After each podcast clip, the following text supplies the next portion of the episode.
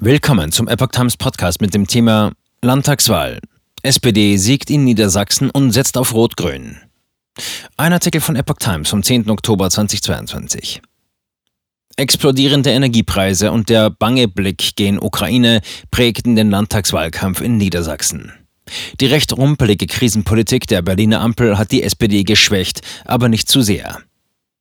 Die SPD hat die Landtagswahl in Niedersachsen klar gewonnen. Ministerpräsident Stefan Weil kann nun, wie erhofft, mit den Grünen ein neues Regierungsbündnis schmieden. Sein bisheriger Koalitionspartner, die CDU, fuhr das schlechteste Wahlergebnis seit Jahrzehnten ein. Landeschef Bernd Altusmann räumte die Schlappe ein und kündigte noch am Sonntagabend an, sein Amt abzugeben. Die FDP flog nach fast zehn Jahren knapp aus dem Landtag, was nun für Ärger auch in der Berliner Ampelkoalition sorgen könnte.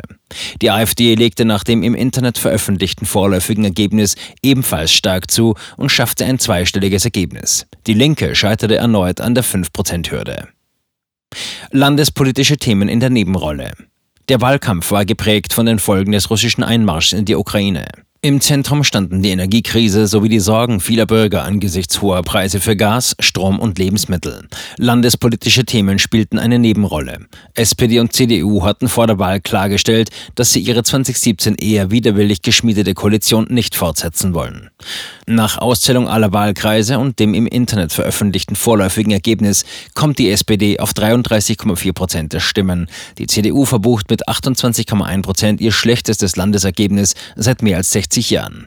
Die Grünen legen dagegen deutlich zu und landen mit 14,5 Prozent bei einem Rekordergebnis. Auch die AfD gewinnt stark hinzu und erreicht 10,9 Prozent. Die FDP scheitert mit 4,7 Prozent an der 5-Prozent-Hürde. Die Linke erneut mit 2,7 Prozent. Nach den Mandatsberechnungen von ARD und ZDF kommen die SPD mit 57 Sitzen und die Grünen mit 24 Sitzen gemeinsam auf eine absolute Mehrheit im Landtag.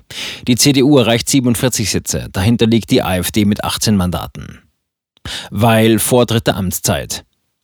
Der 63-jährige Weil, seit fast zehn Jahren Regierungschef, peilt nun seine dritte Amtszeit an. Die Wählerinnen und Wähler haben der SPD den Regierungsauftrag erteilt und niemand anders sonst, sagte er.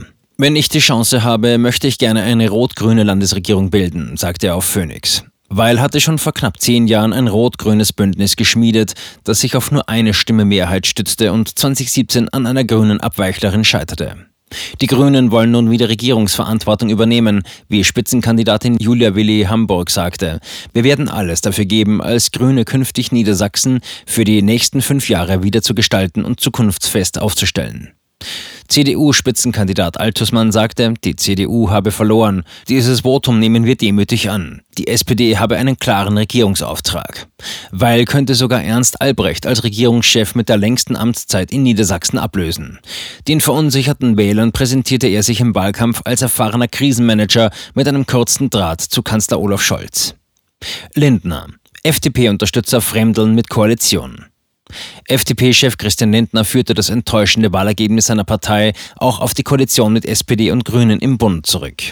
Denn viele unserer Unterstützerinnen und Unterstützer fremdeln mit dieser Koalition, sagte Lindner. Wir sind in der Ampelkoalition aus staatspolitischer Verantwortung, nicht weil SPD und Grüne uns von den inhaltlichen Überzeugungen so nahe stünden. In der Berliner Koalition könnte die FDP-Schlappe den Krawallfaktor gerade zwischen Liberalen und Grünen weiter erhöhen, vor allem mit Blick auf eine mögliche Zuspitzung der Energiekrise im Winter, mögliche weitere Entlastungsmaßnahmen, den Streit um die Atomkraft und die Schuldenbremse. Parteivize Wolfgang Kubicki forderte, dass die FDP ihre Positionen in der Ampel nun deutlicher markieren müsse. Bei den Landtagswahlen in diesem Jahr in Nordrhein-Westfalen und Schleswig-Holstein musste die FDP ebenfalls deutliche Verluste hinnehmen. Für den Einzug in den Landtag reichte es aber jeweils noch. Bei der Saarlandwahl im Frühjahr kam die Partei auf etwas mehr Zustimmung, verpasste den Einzug in das Landesparlament aber knapp. Kruppala sieht AfD als Volkspartei. AfD-Bundeschef Tino Kruppalla zeigte sich erfreut über die erstarkte Landtagsfraktion. Alles, was über 10 Prozent ist im Westen, ist Volkspartei. Das sind wir, sagte er. Wir sind wieder da. Die AfD gewann nach drei Landtagswahlen mit Verlusten erstmals wieder hinzu.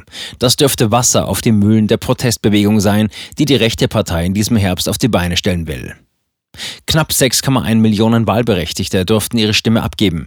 Die Wahlbeteiligung lag dem vorläufigen Ergebnis zufolge bei 60,3 Prozent. 2017 betrug sie noch 63,1 Prozent nach 59,4 Prozent im Jahr 2013.